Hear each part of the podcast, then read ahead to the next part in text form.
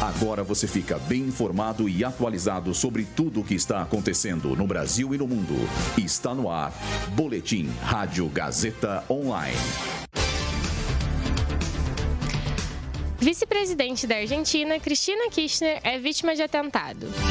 Portugal aprova acordo que facilita a entrada de brasileiros no país. Começa hoje o Rock in Rio com o tradicional Dia do Metal. Meu nome é Júlia Mello e esse é o Boletim Rádio Gazeta Online.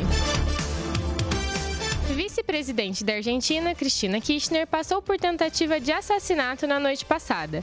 A arma estava carregada com cinco balas, mas falhou no momento do disparo. O incidente aconteceu na entrada da casa de Cristina, enquanto ela acenava para apoiadores. O suspeito é o brasileiro de 35 anos, Fernando André Sambag Montiel. A Polícia Federal, que cuidava da segurança, o deteve rapidamente.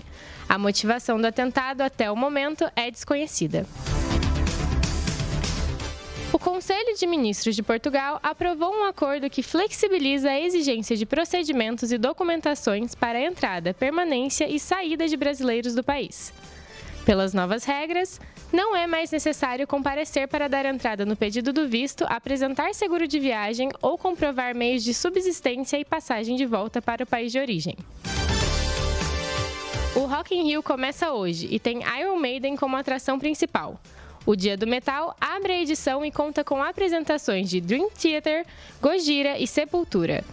O festival acontece nos dias 2, 3, 4, 8, 9, 10 e 11 de setembro. Iron Maiden, Post Malone, Justin Bieber, Dua Lipa, Guns N' Roses, Coldplay e Green Day são as principais atrações do evento em 2022. Para mais informações, acesse o site oficial do Rock in Rio, o rockinrio.com.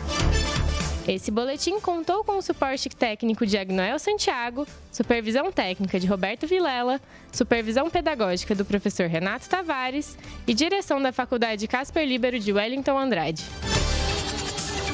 Boletim Rádio Gazeta Online.